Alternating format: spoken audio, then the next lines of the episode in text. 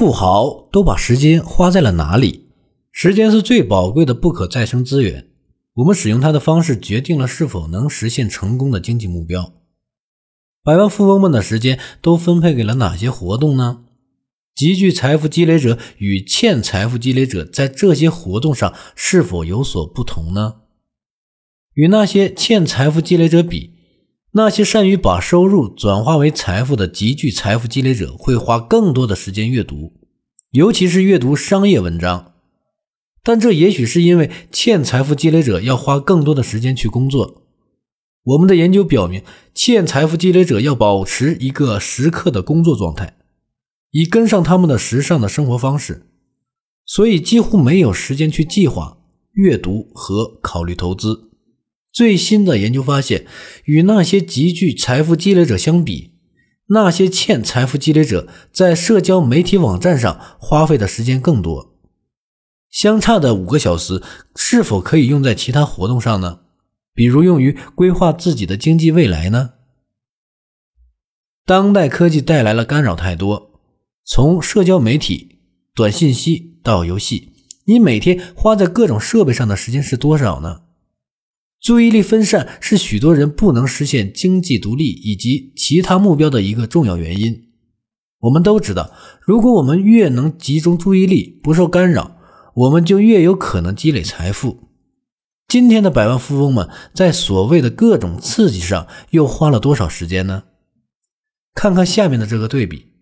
我们最新的研究发现，大多数百万富翁每周在社交媒体上花费的时间约为二点五小时，而普通美国人平均每周要多花百分之三十。你是否花时间关注最近的总统选举和选举结果呢？大多数百万富翁关注政治选举的时间不超过一小时。政治、体育、真人秀。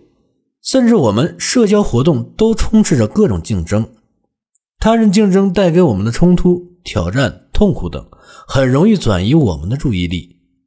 一心关注这些竞争，必然会将你的时间和情感能量从其他地方上抽离，包括你的事业、教育以及其他生产活动。如果某场比赛是现场直播，你花费的时间可能会超过美国人的平均观看时间。